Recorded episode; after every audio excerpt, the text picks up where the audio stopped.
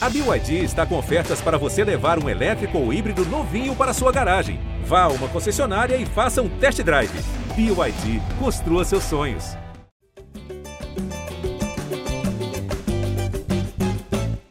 Alô, você ligado no GE. Globo, alô, você ligado no GE Fluminense, está entrando no ar mais uma edição do podcast da Torcida Tricolor, edição 229. Eu sou Edgar Marcel de Sá, e o Fluminense está invicto a oito jogos, empatou com o São Paulo 2 a 2 no Morumbi, um grande jogo. O Fluminense tinha a chance até de terminar é, o domingo na liderança do campeonato, mas acabou saindo com empate, gols de André e Manuel. E a gente vai falar sobre isso, vai falar sobre esse jogo, vai falar sobre a semana do Fluminense. Tem Fluminense e Goiás na quarta-feira. Tem reforço aí podendo estrear, né? O Marrone, o Michel Araújo. A janela abre hoje, segunda-feira, dia 18 de julho. Então, vou falar sobre isso e muito mais. Então, eu já chamo ele que está de volta a voz de torcida tricolor, o papai do ano, Gabriel Amaral. Tudo bem, amigo?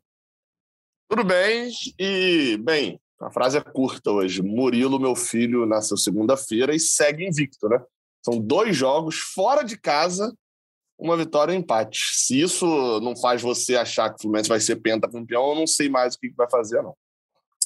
Tá conseguindo dormir? Eu tô, de vez em quando. Não muito do que, não muito mais do que eu dormia antes também, né? Não é que seja. Ah, então não mudou muita coisa. Né? É. Então, eu já dormia pouco, então não mudou muita coisa, não. Eu queria anunciar agora Cauê Rademacher, mas vocês sabem, né? Ele é meio chinelinho. E durante a ausência do Gabriel, começaram a surgir os burburinhos nas redes sociais que os dois não participavam mais juntos do podcast. E eu não tenho como desmentir isso nesse, nesse momento, né? Porque o Gabriel voltou e o Cauê não está aqui. Mas, enfim, é só uma questão de agenda. Vocês sabem que o Cauê é chinelinho. Ele tinha participado, acho de três podcasts seguidos. Acho que é o máximo dele por contrato. Então, agora você tem um descanso aí. Então, eu anuncio o Thiago Lima, que acompanha o dia a dia do Fluminense no Gé. Globo. Tudo bem, Noel? Fala, Edgar. Fala, Gabriel. Tudo bem? Parabéns pelo Murilão aí, que veio. Já, já é um reforço da janela aí, já. Antes de Marrone, de Michel, já temos Murilão. É... Cara, e ontem eu até fiz as contas aqui. O gol do Fluminense foi aos 24 minutos, né? E o São Paulo empatou aos 33. Foram nove minutos de o um Fluminense na liderança. Foi bom para vocês? Aliás, aliás, sobre esse assunto, eu queria fazer uma observação que muito da virada do São Paulo passa por posts emocionados nas redes sociais, emocionados de precipitados, né? Em redes sociais e grupos de WhatsApp da tabela do Brasileirão com o Fluminense na liderança. Esse pessoal emocionado, juvenil, não sabe que isso dá azar. Tu conhece é. que fez isso, Gabriel? Eu, eu, em defesa dessas pessoas, eu já abro falando, né? Na, fui um dessas pessoas. Ninguém não há provas, não há provas, afinal de contas, né? O post não está aí, apesar do print ser eterno. Mas em defesa, é, é, é, eu, eu tenho um print do Fluminense líder do Brasileirão. Quantos tem isso? Quanto, quantos? Eu, eu nunca tinha, tinha tido um print nessa rodada. Olha aquela estatusca agora, hein? O Fluminense nunca tinha sido líder na rodada tão à frente assim, desde que eu sou maior de idade. Porque em 2012 eu tinha 17 anos. E o Fluminense em 2015 não liderou. Então, assim, então era algo importante, relevante para as pessoas, entendeu?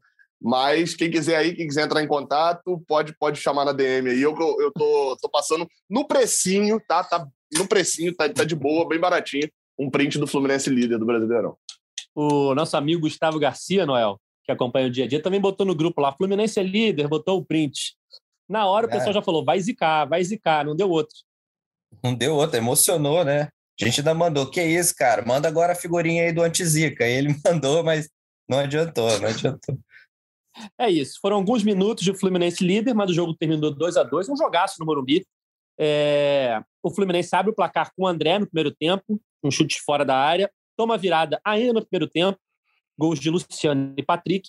E no segundo tempo, Manuel, o zagueiro artilheiro, o Lukaku tricolor, de cabeça, colocou números finais na partida Fluminense 2, São Paulo 2. Eu falava no Twitter depois do jogo, aproveitei lá para botar minha opinião, que não vale de muita coisa, mas o pessoal corneta lá. Eu acho que o Fluminense não jogou bem, tá? Eu acho que foi um jogo abaixo do que o Fluminense vinha apresentando. É normal a oscilação. O Fluminense está oito jogos invicto, não dá para reclamar também, mas ontem não foi uma grande atuação do Fluminense, muitos erros individuais, muitos erros técnicos. Eu não sei o que acontece, mas eu tenho a impressão que o jogador do Fluminense escorrega o jogo inteiro. Eu vou contando as escorregões durante o jogo. Eu não sei se é a escolha errada de chuteira, se é gramado molhado pelos adversários. Mas ontem foi demais. Ontem tinha muito jogador do Fluminense escorregando lá no Morumbi. E eu acho que o Fluminense não fez um bom jogo, mas é aquela coisa. Não perdeu também. Então, no momento de oscilação, o Fluminense não perdeu. E ao mesmo tempo eu fiquei naquela, naquela, é, naquela dúvida depois do jogo. Foi um bom resultado? Não foi um bom resultado? Porque se você for pensar, empatar com o São Paulo no Morumbi, o São Paulo com um momento bom, né, um time forte, o São Paulo perdeu pouquíssimos jogos nos últimos 20 e poucos partidas. Se não me engano, perdeu só para o Palmeiras no Brasileiro, para o Palmeiras na Copa do Brasil, quando se classificou, e para o Flamengo no Brasileiro. Ou seja, vem de uma sequência de bons resultados. Então, enfrentar o São Paulo fora de casa, num momento bom do time deles, não é um resultado ruim, certo? Certo. Só que, ao mesmo tempo, ao olhar a escalação do São Paulo, ao olhar o contexto do jogo, São Paulo entrou todo quebrado, com vários desfalques, são Paulo perdeu dois titulares ali no primeiro tempo, incluindo o goleiro, entrou um goleiro jo jovem de 23 anos. Na minha cabeça ficou com aquele gostinho de que era um jogo para ganhar, Gabriel. Como é que você analisa essa discrepância de sentimentos? Foi um bom resultado? Não foi um bom resultado? O que, que você achou? É, antes de mais nada, eu acho que o resultado foi justo, assim, falando dentro de campo. Mas mas eu concordo sobre, sobre essa questão de ter sido bom ou ruim, tanto que na minha análise lá do, do no vídeo do Voz da Torcida, né, no pós-jogo, eu cheguei até a botar lá um falar uma frase que eles até usaram como título que ficou até engraçado, mas, mas é, é real, assim. Que é, foi um resultado bom? Não sei. Eu acho que não existe a resposta sobre ser ter sido ou não um resultado bom esse jogo. É, e quem falar que garante e tal é justamente por uma concepção própria. Do tipo, eu acho que o Fluminense briga uh, pela Libertadores. A, a, briga do Fluminense nesse Brasileirão é pela Libertadores. Então, se eu acho isso, é, esse resultado foi bom. Agora, se eu acho que briga pelo título, aí o resultado foi ruim. Foi, foi ruim, não. Aí o resultado foi é, é aquele do não sei ainda, porque vai depender muito do jogo contra o Goiás. Então, assim, não existe uma resposta cravada ainda sobre o resultado ter sido bom ou ruim. É, um fato é, dava para ganhar, eu usei esse título até no YouTube, dava para ganhar e dava para perder. E aí, quando a gente olha para realmente para o Fluminense vindo de uma semana onde ele jogou terça-feira, teve uma facilidade muito grande no, no, no facilidade muito grande que dentro do jogo não, porque o 3 a 0 é meio mentiroso ali, né, no, no roteiro do jogo. O Fluminense cansou bastante naquela partida. Mas ainda assim, jogou na terça, o São Paulo jogou na quinta, é, ou seja, teve uma semana ali para treinar, o time adversário veio com muitos desfalques, o Fluminense não tinha desfalques, o único desfalque era um jogador que estava no, no, banco de reservas, que era o David Braz. Então, querendo ou não ali, era um jogo que possibilitava sim a, a, a vitória. Mas, por outro lado, mantém a sequência, né? É, por isso que eu, eu fico pensando ainda sobre o resultado, eu, eu pondero muito do tipo, qual é a sequência do Fluminense? Esse empate está perpetuando uma sequência de bons resultados? ok, é, não, não dá para chamar de tropeço. Talvez esse empate seja um tropeço, se, se, o Fluminense tropeçar de novo contra o Goiás, tropeçar contra o Red Bull Bragantino, aí a gente vai lamentar né, mais algumas vezes essas, esses pontos perdidos. Mas dentro do que foi o jogo, não, eu concordo com você. O São Paulo estava desfalcado, é, o Fluminense poderia ter se aproveitado mais disso, mas justamente eu, eu olho até o copo o, um pouco mais, mais cheio, Edgar num dia em que o Fluminense jogou mal. Eu, eu, concordo com você, não foi uma boa partida. Individualmente, não foi uma boa partida do Fluminense. A gente viu muitos jogadores, como o próprio Matheus Martins, né, você citou, escorregão, acho que todo mundo lembrou do Matheus Martins. Mas ele, enfim, acho que até o Ganso, por mais que ele tenha a sua qualidade genial ali, é, ele não fez, para mim, no, no, geral, ele não fez uma boa partida. É, então, sei lá, tem outros jogadores ali. O Cano apareceu muito pouco, na única chance que apareceu assim para poder finalizar, ele, ele perdeu um gol. É, num dia que a gente não foi bem, a gente trouxe um ponto daqueles pontos que você não bota vitória no início do campeonato. É, nenhum campeonato, nenhum time, nenhuma situação, alguém olha para o início do Brasileirão, para o São Paulo e fala: no Morumbi são três pontos. Mas conseguiu, dentro de um jogo. E assim, e sai, o mais importante, acho até isso também, Edgar com isso tudo, é, moral. Moral da torcida e moral do, do time. Sai elevado desse jogo. É, não, não tem o desestímulo, não tem o desânimo, não tem nada disso. Isso vai ser importante ali para a sequência do campeonato. É, num jogo em que o Fluminense oscilou, ele conseguiu um ponto fora de casa contra o São Paulo. A gente pode olhar por esse lado do copo meio cheio, né? Se a gente for analisar a base do time do Fluminense, Fábio foi muito bem, quando exigido, por mais que aquelas grandes defesas dele é, acabaram sendo em lances de impedimento, ele fez a defesa ali e sempre, se a bola entra, ia ter o VAR e vai que o cara tá em posição legal, né? É, Nino, eu acho, pilar. eu acho, o, ah. o Edgar, rapidinho, só para não passar muito depois, eu acho até que aquela do Caleri, eu fiquei olhando o replay, aquela legal, que ele né? gira em cima do Felipe Melo, eu acho que ela estava em condição legal. É. Assim. A possibilidade era grande, né? Verdade. Outro pilar do time, Nino, não jogou, acabou tendo uma indisposição no vestiário e ficou fora da partida. No meio-campo, o André foi bem. Ganso, achei mal também. Eu lembro do Ganso em dois momentos do jogo no passe rápido que ele dá para o André, no gol do André, né, que é uma roubada de bola, ele é acionado, dá de primeira e o André sai ali na, na entrada da área do São Paulo. E numa bola no segundo tempo, que ele dá por baixo das pernas, não lembro quem, não sei se é o Natan, que chuta cruzado. É a Nathan, bola ia chegar é no cano. É o Natan, né? A bola ia chegar no cano e o goleiro consegue espalmar. É o lance do gol. É. Hã? É o lance, é o, do, é, do gol. Falar, é, o lance do e, gol. É lance e do no escanteio sai o gol.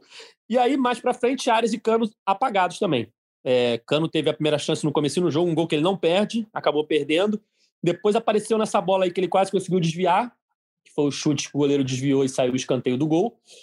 Mas, realmente, num jogo em que o Fluminense oscilou, que, que a, as principais peças do time não tiveram grande atuação, o Fluminense consegue sair com um resultado de um gol, de um a um, perdão, de um ponto contra o São Paulo no Morumbi. Mas aí, Noel, entra no que o Gabriel falou, né? é, depende muito do como vai ser o jogo contra o Goiás, porque, na minha opinião, pelo contexto, pela escalação, era jogo para ganhar do São Paulo no Morumbi.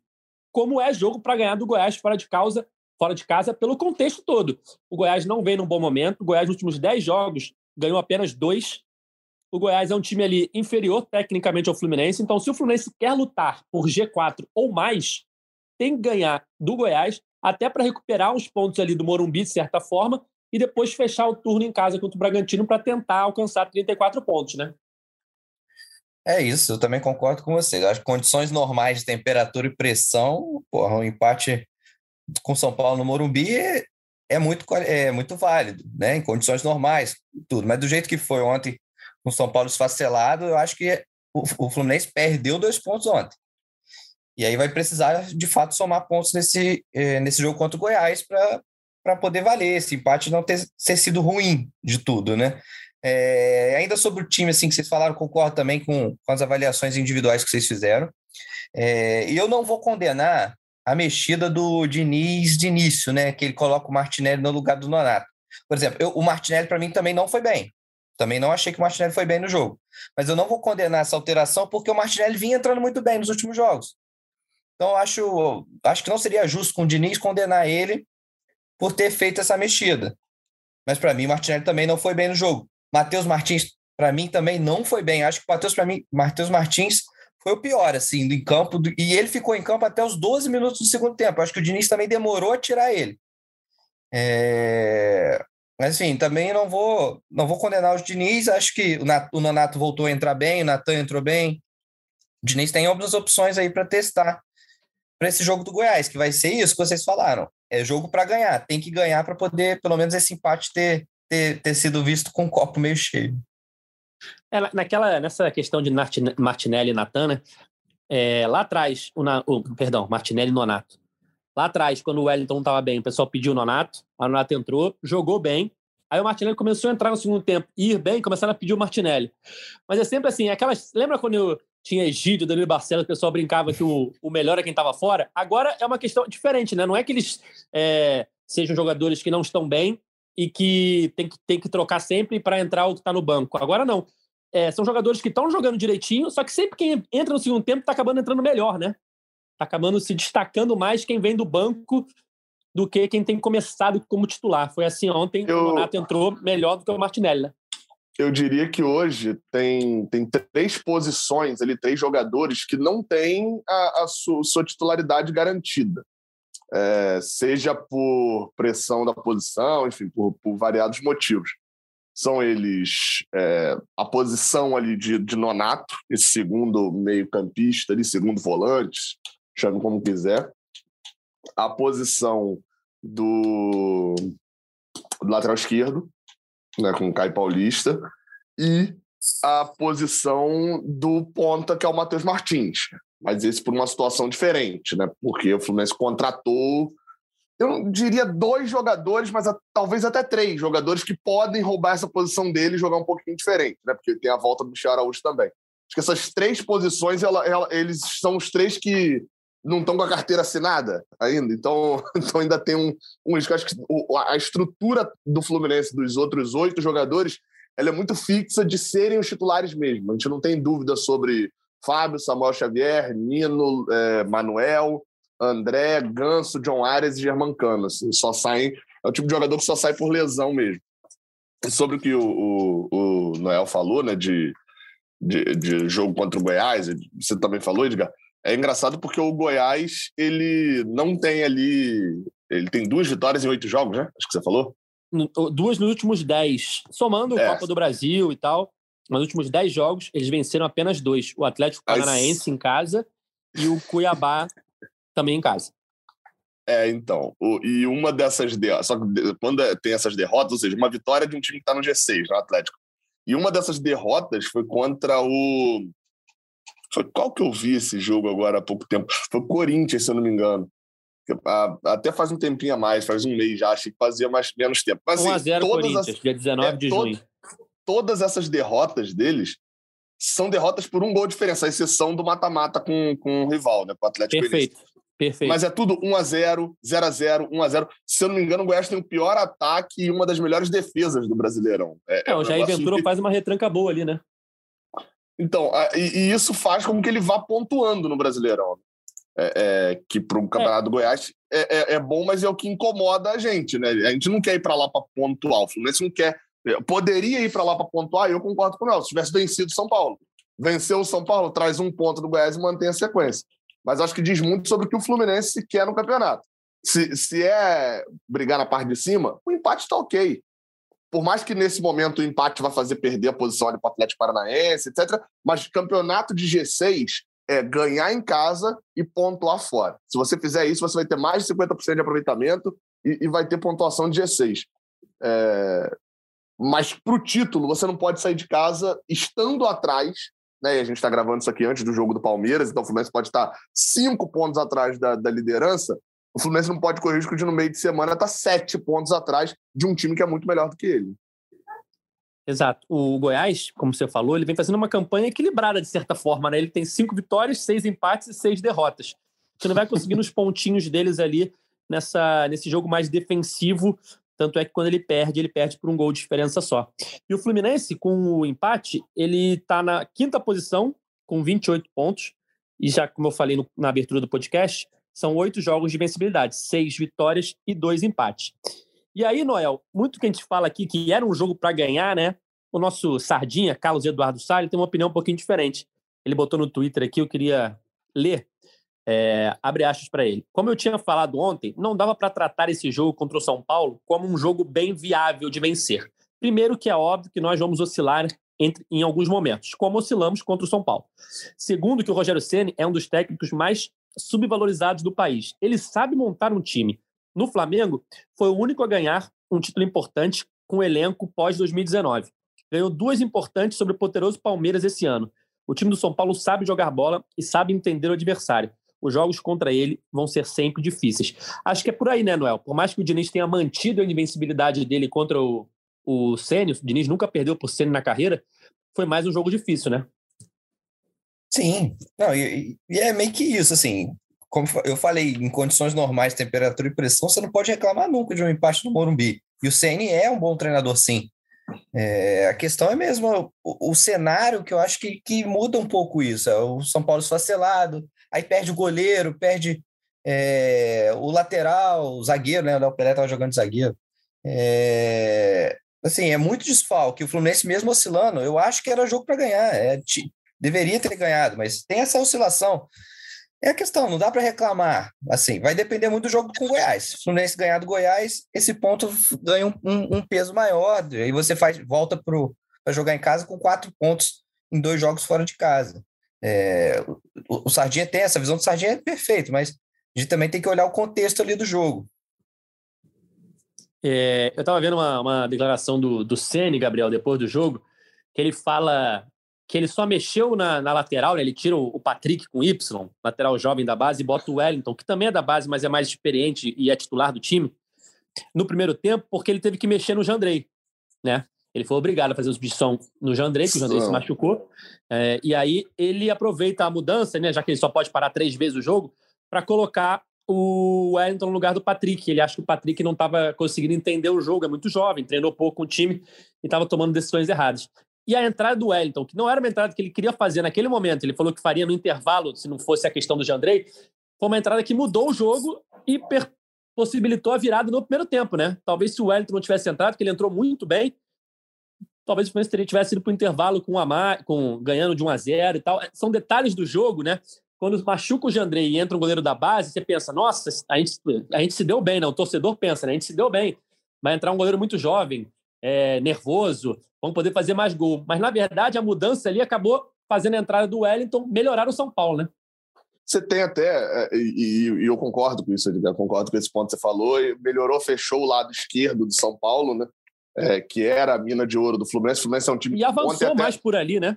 Sim, sim, expôs mais a, a, a, o, o, lado que o Fluminense ataca sendo atacado. É, e, e, é interessante que ontem teve uma mudança também no posicionamento do próprio John Arias. Você olha o mapa de calor dele, no primeiro tempo, principalmente, eu comparei com jogos contra o Corinthians, contra o Ceará e até com jogos quando ainda era o Luiz Henrique ali na ponta. É, ele ontem virou, tipo, fiscal de, de linha lateral do lado direito. Ele foi conferir se a linha estava reta, foi conversar com os treinadores, foi fazer isso tudo. Que é impressionante o mapa de calor dele. É, é, assim, é, é, colado, é de, um, é de uma ponta a outra, mas sempre do lado direito. Então, isso fez com que o Fluminense. E quem estava dando a, a, movimentação, que normalmente é o John Arias dando, era o, o Matheus Martins, que não, foi, não fez uma boa atuação, tecnicamente, né? Teve a questão dos escorregões, mas teve erro técnico também. E aí, ou seja, o jogador mais importante do time, para mim, assim, para poder dar esse passo à frente, que é John Arias, ou aquela posição, estava na mão de um jogador que não foi bem. Então, isso atrapalhou um pouco o Fluminense, primeiro ponto. Segundo ponto é que justamente no momento em que o São Paulo faz essa mexida e melhora um pouco no jogo, é aquele momento em que o Fluminense também cai cai de rendimento, e a gente já sabe disso, né? O Fluminense, no, do, depois dos 25, 30 minutos do primeiro tempo, ele tem uma queda de rendimento. O Diniz já falou sobre isso.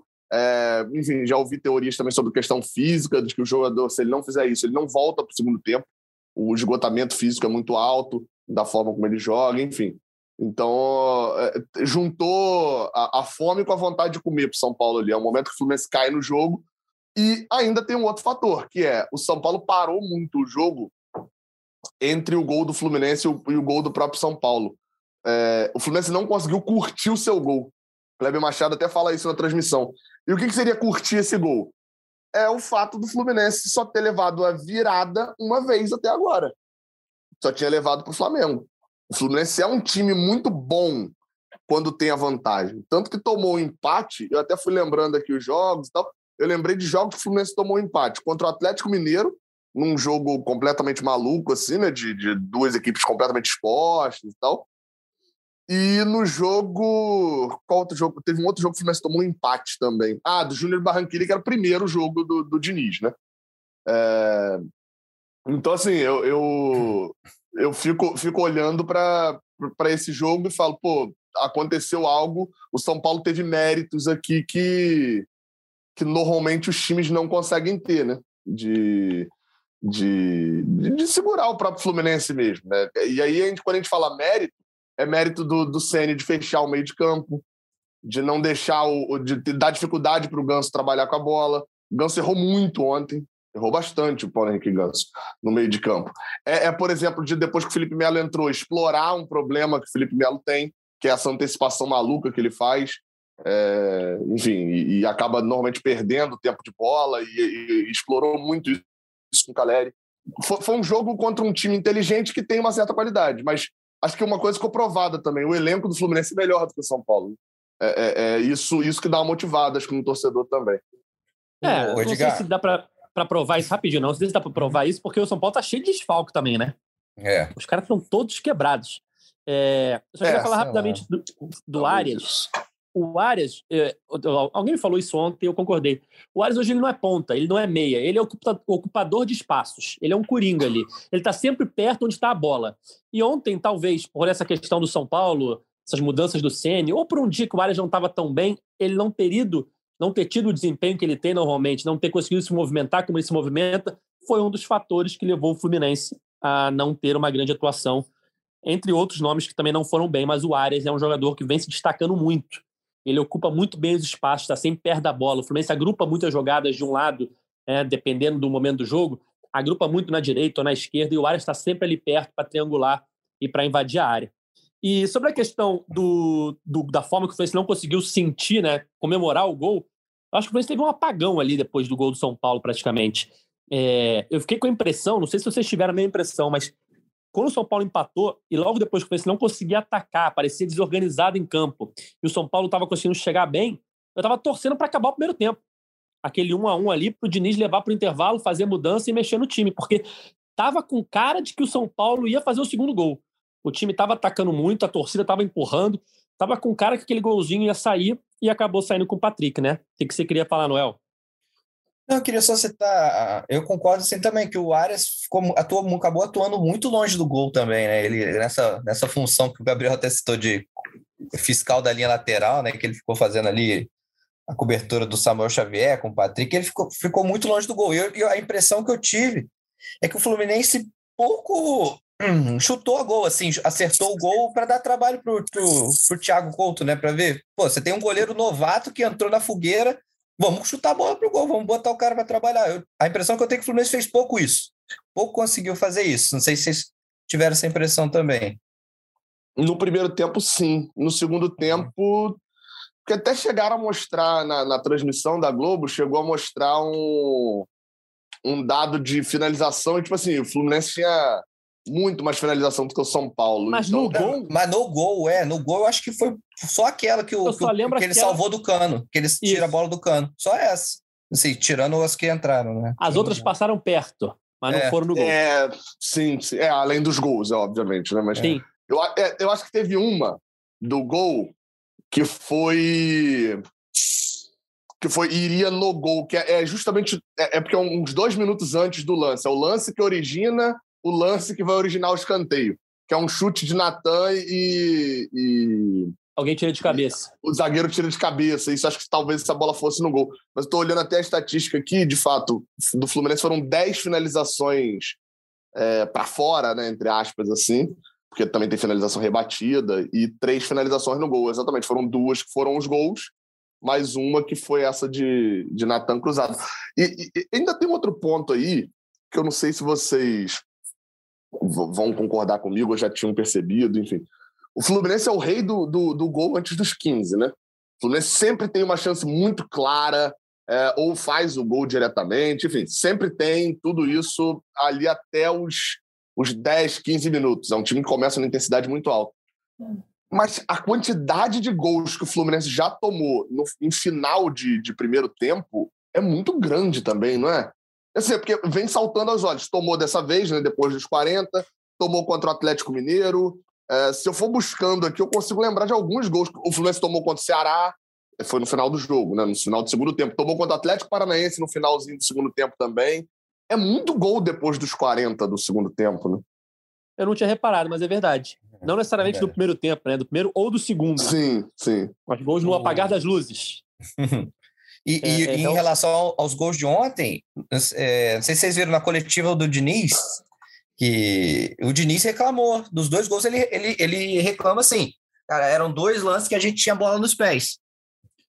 É, o primeiro foi o André estava cercado por três, ele perde a bola e é uma jogada que, que origina o, o escanteio. E o segundo gol, o André vai virar uma bola para o Caio Paulista. Não sei se o Caio Paulista não correu, não, não conseguiu correr até, mas a bola saiu pela linha lateral e aí originou. Acho que ali foi erro dos dois. A André é. virou uma bola que não era para virar e o é. Paulista não domina uma bola que dava para dominar. Isso, é. isso. Olha, eu, olhei, eu é. achei aqui, ô, Edgar, a, a, o, o, dado, o dado do gol depois dos 40.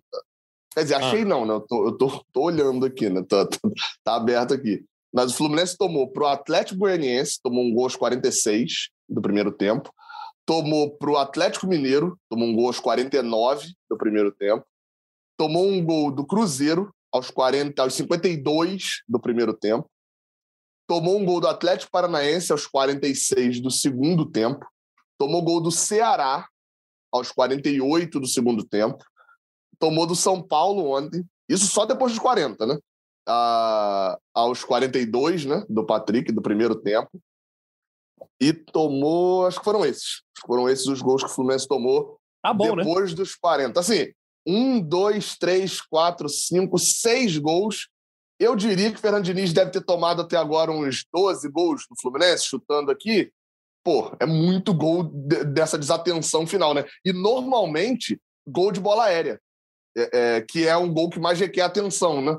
É, é gol de bola aérea normalmente, dificilmente é, é questão técnica é o cara subir mais do que o outro, é o cara. Não, dificilmente é isso. Normalmente o gol é, é por desatenção, como foi o primeiro gol, na verdade, né? O primeiro gol do Sim. Fluminense ali, ele é um, um, um mole ali até da, da, defesa de ter muito mais gente dentro da área e, e mesmo assim o Luciano fica sozinho no segundo pau. Exato. E nos últimos sete jogos, né, o Fluminense vinha de só dois gols sofridos. E aí ontem, contra o São Paulo, sofre os mesmos dois gols dessa sequência. E aí muito se falou, Noel, da ausência do Nino, né? Tanto nessa parte é, defensiva, que depois do jogo o Diniz disse que não tem nada a ver, que não foi por conta disso que o Fluminense sofreu dois gols na partida, como também de uma possível negociação dele, né? Que é um jogador que, que tem mercado, a gente sabe, ele quase saiu no começo do ano. É, há agora uma notícia de que o Fenerbahçe está interessado nele, o Fluminense diz que não recebeu proposta nenhuma.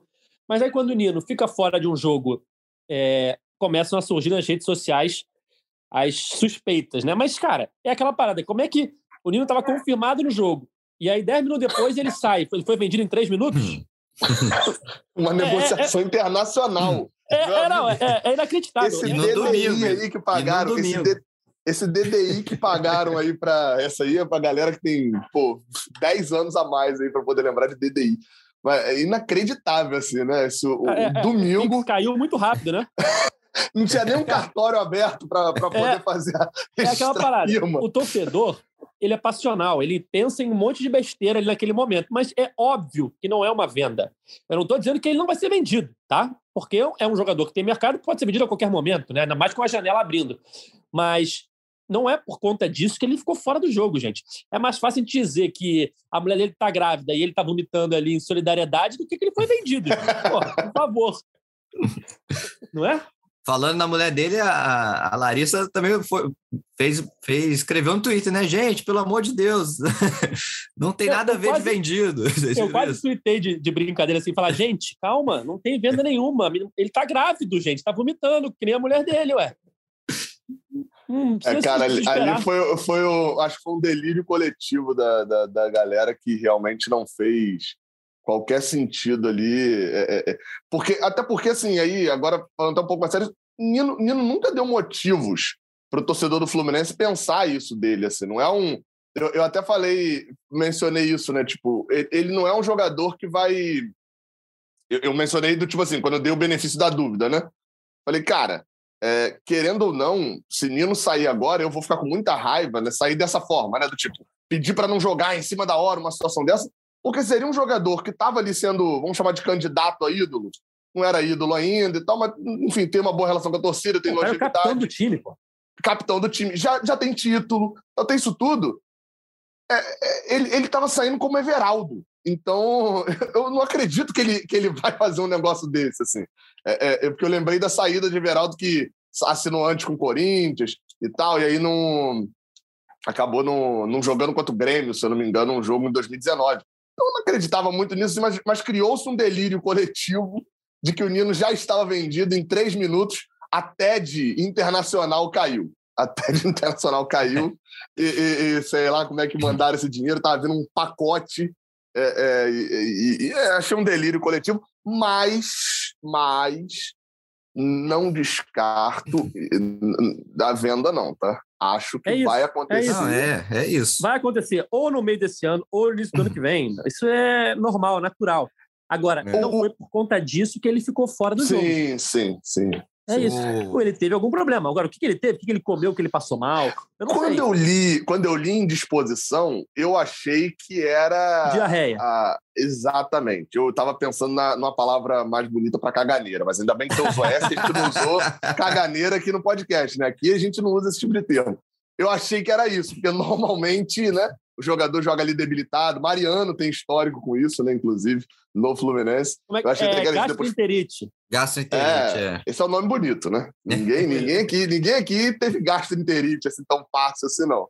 É, mas achei até que era isso, mas depois acho que foi o Marcelo Neves, né, que, que trouxe a primeira informação. Ali, é, eu acho que o Eude Júnior na transmissão também falou que ele estava vomitando muito no vestiário. Enfim, é, ah, ele está em solidariedade a Larissa, passando mal junto, gente. Tá sentindo ali a gravidez. E, isso é um ponto. Negociação. Isso é um ponto. Eu acho até que o Noel quer falar, mas eu acho, não sei se o Noel fala sobre isso, que até reforça a questão da transferência do Nino não ir para qualquer lugar, né?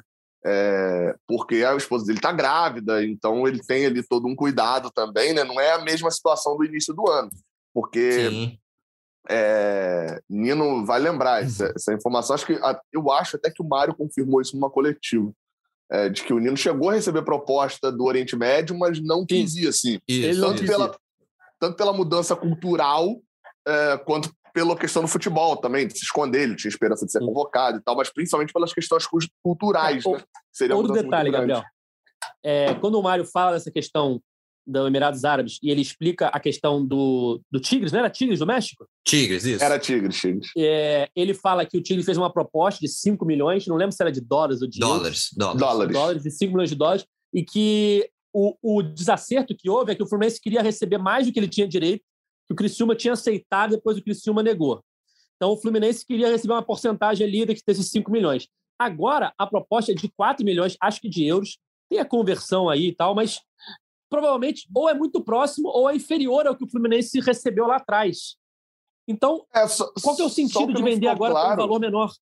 Então, só o que não ficou claro, Edgar, é se esses 4 milhões, assim... Não, só é, pela é parte do Fluminense. Isso, isso, porque o que o Fluminense tinha aceitado da outra vez era basicamente assim, olha, é, o Criciúma, eu tenho 60% e eu quero ficar com 4 milhões e meio.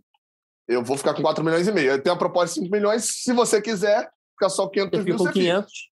É, se você não quiser, a negociação então não está feita. E aí o Criciúma não quis ficar. Então, 4 milhões de euros agora, lembrando que nesse momento o euro está igual ao dólar e os dois estão menores do que em janeiro. É... Talvez, se fosse pela parte do Fluminense, aceitassem. Assim, 4 milhões de euros daria 7 milhões e meio de euros no jogador. 4 milhões de euros pela parte do Fluminense a negociação ali né, seria 7 milhões e meio o valor do jogador que o Fluminense está vendendo. Que é algo parecido com o que o Santos, por exemplo, vendeu o Lucas Veríssimo para o Benfica há dois anos atrás, quando ele tinha a mesma idade do Nino. Não acho um valor absurdo, não. Assim, é óbvio que você precisa botar algumas coisas na conta ali, né? É, vale a pena vender o Nino ou apostar num título? E, e, de repente, a grana que viria desse título compensar essa não venda. Mas, por outro lado, você vai ter que olhar para a cara do jogador e falar: meu amigo, enquanto a gente não for campeão, não tem salário. É, que é. é outra situação, fluxo de hum, caixa. O... Só, só para não deixar passar, na verdade, o Lucas Veríssimo, eu fui ver aqui, ele foi vendido por 6 milhões e meio de euros. Sim, mas acho que o Santos segura um percentualzinho. Se eu não me engano, o Santos segura alguma acho, coisa. Acho que essa questão da, da, da gravidez vai influenciar, se ele vai querer mudar agora para a Turquia com a esposa é, com quatro, cinco meses de gravidez. Tem vários detalhes. Mas o que a gente quer dizer nesse assunto, até para encerrar esse assunto, é o fato de ele não ter jogado não tem nada a ver com uma venda. Sim. Ele não jogou porque ele teve uma disposição. Vamos ver se contra o Goiás, acredito eu que ele já esteja à disposição novamente para ser titular de novo do Fluminense. Mas não foi por conta disso que ele ficou fora. Por falar em Fluminense Goiás, Noel, eu estou atualizando o bid aqui. Até não, é, agora, é, não tem. Até agora nada. Nada dos jogadores do Fluminense mas a expectativa é que o Diniz já tenha à disposição, acredito eu, para começar no banco de reservas, né, já que eles estão chegando agora, Marrone e Michel Araújo, certo? Correto, correto. É... E o, o Alan, que ainda não, não tem prazo, né? Ele ainda não nem chegou a documentação ainda, tem toda a questão de, de traduzir do, do chinês para o inglês, depois do inglês para o português. É um processo demorado de fato, mas além disso, o Alan ainda é, machucou, ele teve um problema na panturrilha, ele está tratando, então ele não está treinando essas últimas semanas em campo, ele está só fazendo fisioterapia, vai demorar um pouco mais para poder jogar. Já o Marrone e o Michel Araújo, acredito que já fiquem no banco aí, sejam opção para o Diniz. E uma coisa também que só eu acho que não dá para entender é o John Kennedy fora, cara. John Kennedy cara, continuar ficando no sub-23 do que ficar no banco. Eu até entendo no jogo que ele pediu para jogar no sub-23, que era a despedida do Fred, porque o Cano ia sair, o Fred ia entrar, não tinha perspectiva do John Kennedy entrar naquele jogo. também, teve um jogo que ele estava suspenso. Não, mas esse foi contra o Corinthians. Contra o Corinthians Sim, ele estava suspenso, jogou sub-23. Aí contra o Ceará era despedida do Fred, o Fred aqui ia entrar no lugar do Cano, tudo bem, ele pediu para jogar no 23. Cara, mas agora não tem mais, mais justificativa. É melhor você ter o John Kennedy para entrar ou você ter o Alexandre Jesus para entrar no segundo tempo? Cara, assim, é, é, concordo totalmente com o que você está falando. Por exemplo, numa semana em que o Fluminense não jogue no, no, meio, no meio da semana, tá? Joga só sábado e sábado. E aí, no meio da semana, uma quarta-feira, tem um sub-23. Beleza, ele lá jogar o sub-23 para continuar ganhando o ritmo de jogo, mas no sábado ele tem que estar à disposição do profissional no banco de reservas. O que não dá é para ele estar tá integrado ao sub-23, pelo que parece, né? Agora Sim. ele é jogador sub-23, não é isso? Não, vem, é, eu... tem sido, né? É, tem eu, sido. Eu... Ele está todos os jogos lá e não está nenhum do profissional. Eu entendo e, e, concordo com o que vocês estão falando. É, é, a única questão que eu coloco é o seguinte: John Kennedy não é um jogador normal. Né? Acho que isso já é, como diria o Mário Bittencourt, fato público e notório. Ele não é um jogador normal. Né? É, é, eu, eu, sendo bem sincero, tá? Eu não duvido nada do John Kennedy só querer jogar bola. Ele tá puto que no profissional não joga, é, e, e, só quer jogar bola. Assim, e, e, ali tá com a molecada dele. Aí, eu te pergunto, por que ele não joga no profissional? Porque quando não, então, ele jogar, ele se machucou ia, jogando eu, pelada. Exatamente. Ah, não, e além disso, é, e aí assim, jogar bola, quando eu falei até jogar bola, não, não tô nem colocando só o fator é, futebol profissional. Não, bola. Por que, que é, eu falei jogar bola mesmo? Porque tem o fator ali de, de, de colegas. A molecada que está no sub-23 é da idade dele, pensa ali, sei se pensa parecido diretamente, mas, mas é, é, é, tem uma cabeça parecida. Tem, e a gente sabe que o elenco profissional do Fluminense hoje é um elenco. Assim, o John Kennedy é um, um cara bem fora do, do tom ali, né? Não é, não é um elenco baladeiro, não é um elenco de festa, não é um elenco, é um elenco muito família, que se reúne em CT para fazer festa junina. Que é, é, é, é, um elenco assim, meio engraçado, né? Nesse, diferente, diria eu, não é, não é o padrão. E ele não se encaixa. E a gente sabe que, querendo ou não, John Kennedy é um jogador muito fora da curva. É, é, é um jogador, não estou falando de dentro do, do campo, né, necessariamente. Mas é um jogador, é, é, eu imagino o trabalho da galera do CT, tipo assim, é você lidar o tempo inteiro com um tipo de situação e de repente apareceu outro. Outro tipo de situação completamente diferente. Você lida com todos os jogadores, você lida da maneira X. Mas o John Kennedy é da maneira J, não é nem da maneira Y. E é complicado, porque aí você vai juntando ainda, querendo ou não, um ser humano, você não pode só punir e fazer a coisa pelas coisas que ele faz, que ali é um ser humano, pai de família, né? Já, já vai para o segundo filho, se eu não me engano. É, é, é uma situação segundo? de John Kennedy. Não, não sei se é segundo, terceiro. É, eu, porque, assim, eu deduzi porque ele comemorou o gol no Sub-23 botando bola Sim. na barriga de novo. É, pela, acho que mais de um ele tem. Mais de um ele tem. É, então, assim, eu, eu, eu fico muito pensando nisso. Assim, John Kennedy, sabe, o toda regra tem uma exceção, e para mim a exceção sempre é John Kennedy. Eu não consigo estabelecer. Agora, sobre Alexandre Jesus, de fato, até hoje não fez nada o suficiente para poder é, merecer a vaga no profissional, mas Fernando Diniz, como todo técnico, é, é como é que se fala? É teimoso em algumas situações. Isso é um Olha fato. Assim. Ontem eu nem acho que ele entrou mal, não. Não, não, não. Né? Então, não entrou mal, mas não entrar mal é o suficiente para você ser a, primeira, não, não. A, a, primeira opção ali, a segunda opção num time de Série A. É, o, o, o, o, principal ponto dele ali, ele tem entrado em vários jogos, né? Tem sido uma das substituições normais do Fluminense. Em algum momento ele entra. Contra, contra o Corinthians, ele perde um gol feito, que era só ele finalizar direito, que era gol. É, Com assistência de contra... Fred. Hã? Com assistência de Fred. Isso, isso. É, pré-assistência de Fred. O Fred toca para alguém, alguém rola para ele. Ah, é... não. Isso, foi, isso é o bigode, é o bigode, é o bigode, é o bigode. É, ele participa do gol do Fred contra o Corinthians, na ponta direita ali, ele ganha a jogada e rola pro Martinelli. E ontem eu acho que ele entrou direitinho. Ele é, deu continuidade, às jogadas. Ele faz uma boa jogada pela esquerda e rola para o Caio Paulista estar por cima do gol, ali nos 47, 48. Enfim, mas é o que você falou. É suficiente? Será que o John Kennedy não estaria entregando mais? O problema é que a gente não sabe. O John Kennedy tem esses problemas todos que você falou aí. Sei, é, a gente tem que até ir atrás dessa história, Noel, para saber o porquê que ele está no Sub-23 agora. Porque ele está lá pontualmente, beleza, ele quer ganhar ritmo de jogo. Agora, estar lá fixamente, para mim, não faz sentido. Ainda mais com as opções que o Fluminense tem hoje para entrar no banco de reservas de as primeiras opções. Se fosse em 2012, você tinha no banco, né? Sobes. Então, 2012, eu, eu tenho aí uma questão sobre 2012. 2012 estava ah. lá o Samuel, né? E jogou Sim, bastante, né? E jogou então, bastante. Jogou bastante. O Samuel mas... era, o reserva do, era o reserva do Fred. Jogou bastante duplamente, tanto bastante em quantidade quanto bastante em qualidade, apesar de ter sido execrado o ano inteiro pela torcida, né? Então, ele, foi, é... ele fez gols importantíssimos na campanha. Náutico, Esporte, Santos. Sim, Samuel Santos. terminou com mais 10 gols, eu acho, que ele brasileirão. Só não, não, não, não, calma, não exagera. Não, não. O, o, ano, o ano talvez. O ano talvez. Eu, eu acho que ele fez cinco gols naquele Brasileirão. É, eu, mas o Vou ano talvez. Vamos fechar no ano, então. Deve ter feito uns 10 gols ali. Samuel que tá no Ó, Samute Pracan City. Eu não faço ideia eu, de onde fica. Deixa eu abrir aqui, ó.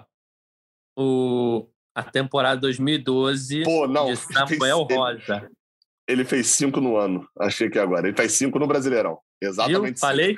Ah, é, eu... Não, é porque eu contei com cinco no Carioca que ele não fez. Ah, aqui, ó.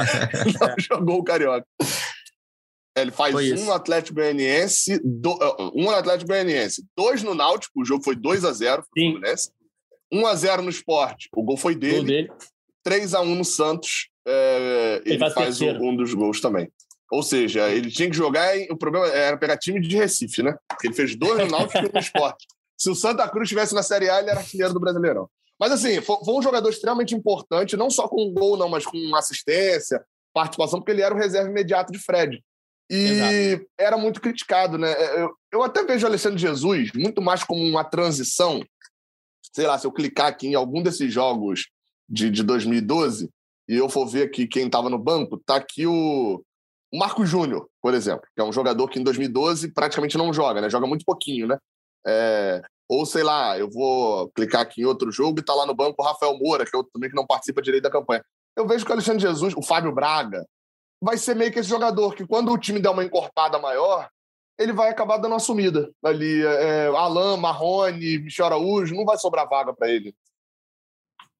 É, a tendência é que agora a, as opções de segundo tempo ganhem com o Marrone, com o Michel Araújo, e acho que vai, vai acabar sobrando para o Alexandre Jesus, porque o Bigode vai acabar entrando em um jogo ou outro, mas o Alexandre deve perder um pouquinho mais de espaço, né, Noel? Espaço, Sim. aliás, que o Natan hum. vem ganhando, né? Voltou a reaparecer, é. bem contra o Cruzeiro, entrou bem ontem e fez o sétimo jogo, né, Noel?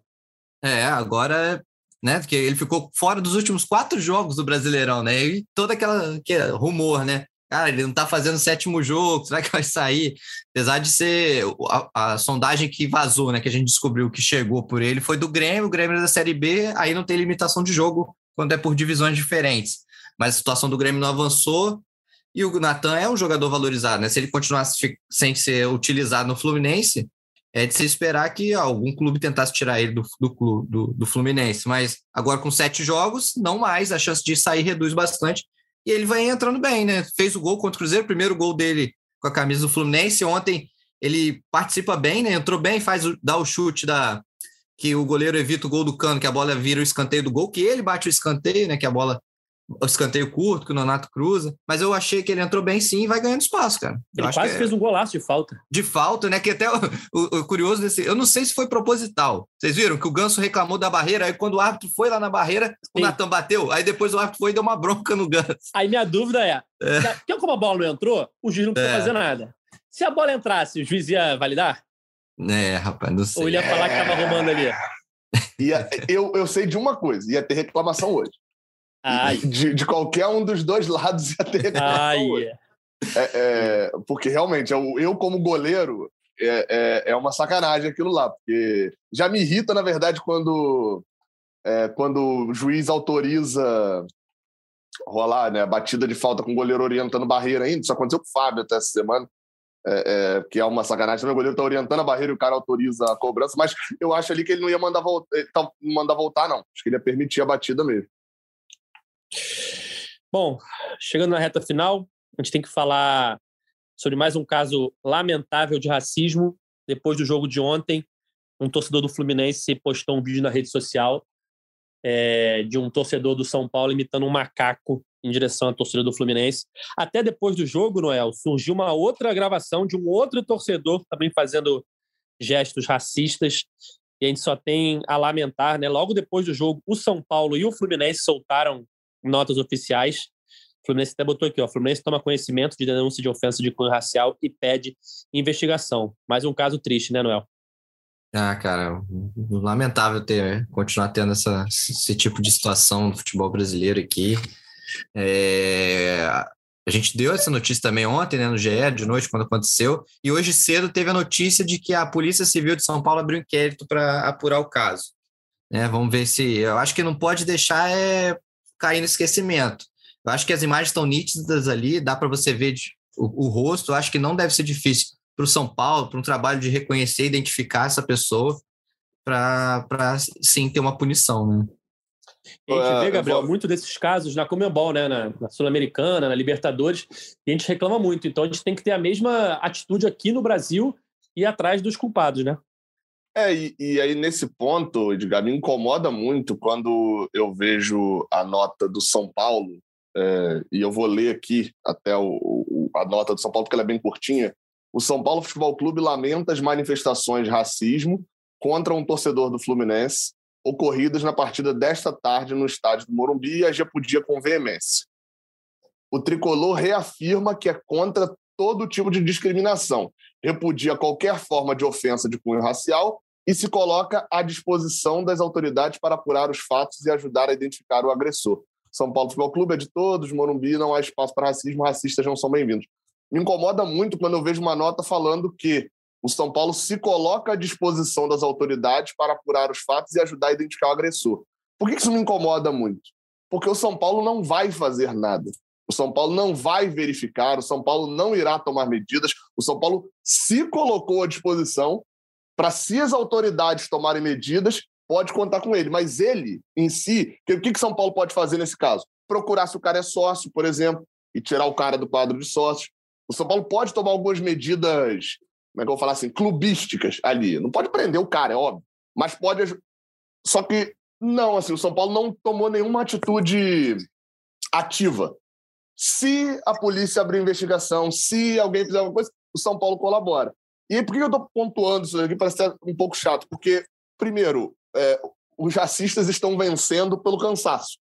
Porque quando vem essa pauta, eu tenho certeza que muita gente pensa assim: pô, vai gastar tempo de novo por isso. E sim, vai ter que gastar tempo de novo, porque senão a gente vai, vai chegar à conclusão de que, tipo assim, não, a gente não precisa gastar tempo por isso, vamos só deixar que racistas já ajam normalmente. E, e não, isso não vai acontecer. Assim, um spoiler aí para você. Isso não vai acontecer. Não, não vai, isso não vai se tornar algo normal, corriqueiro, e a gente vai achar de boa e, e, e ok, não tem problema. Isso não pode acontecer. É o que não pode acontecer. A gente tem que bater nessa tecla toda vez sobre o racismo, sobre essas coisas. E isso tem que partir dos clubes. Porque o clube, essa nota do São Paulo, para mim, ela é a maior obviedade de que isso é a medida que o São Paulo toma para o caso sendo julgado no STJD não perder mando de campo, não sofrer medida. Tipo assim, ó, ó a gente está combatendo racismo, olha aqui o tweet que a gente fez depois. É protocolar. E, e, e, assim, protocolarmente, não vai ser resolvido esse tipo de situação. A situação não vai ser resolvida de uma maneira protocolar, com notinha protocolar. E mais, para poder finalizar, isso não é um problema do São Paulo. Isso é um problema, diria até do, do brasileiro, mas para reduzir aqui, dos clubes brasileiros. Porque quando é o caso do Corinthians contra o Boca, aí todo mundo ah, esbraveja contra a Comebol, o Boca Juniors. Assim, isso acontece do São Paulo para o Rio de Janeiro. de torcedores de um time de São Paulo para torcedores de um time do Rio de Janeiro. Assim. É isso. Isso, isso não faz é sentido isso. nenhum e não tem uma medida é, é, mais enérgica ou, ou, ou, uma medida mais própria para esse tipo de coisa. Não punir é isso, isso com, essa quantidade de vídeos tão exposta assim, vai ser um recado que a CBF dá para para Comebol, né? Do tipo, tá de boa aí, Comebol. Você não faz aí, eu não passo aqui. Perfeito. Inacreditável. Mais um caso que a gente lamenta aí de racismo no futebol, no futebol brasileiro, no futebol mundial, enfim. Galera, vamos chegando ao fim da edição 229 do podcast GE Fluminense. Quarta-feira tem Fluminense Goiás, 7 horas, fora de casa. Penúltima rodada do primeiro turno do Brasileirão. Valeu, Gabriel. Valeu, Noel. Obrigado pela participação mais uma vez. Gabriel, papai do ano, muita saúde aí pro Murilo. Valeu, valeu. É, e espero poder gravar o próximo podcast também, né? Isso depende, inclusive, da saúde do Murilo. Mas tá tudo bem, graças a Deus. Então, é, é, se, se, se tá deixando trabalhar aqui, é porque tá, a saúde está 100%, né? Então, em breve o Murilo invicto ataca novamente. Não iremos perder lá em Goiânia. Show. Valeu, Noel. Valeu, Edgar. Valeu, Gabriel. Muita saúde aí pro Murilão. E, cara, se a gente tivesse vencido o São Paulo, iam ser cinco vitórias seguidas no Brasileiro. Sabe a última vez que aconteceu isso? 2012? 2012, exatamente. 2012. E, Nino, é toma cuidado aí com o que você vai comer aí em Goiânia, no café aí, só para não evitar especulações e você poder jogar, né? Vamos, vamos, vamos nessa. Fica a dica, fica a dica.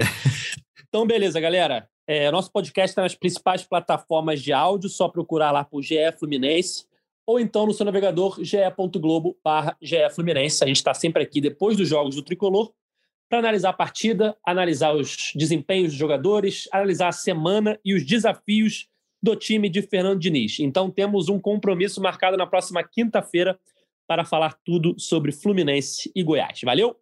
Esse podcast tem edição de Maurício Mota, a coordenação de Rafael Barros e a gerência de André Amaral. Valeu, até a próxima. Tchau! O Austin para a bola, o Austin de pé direito!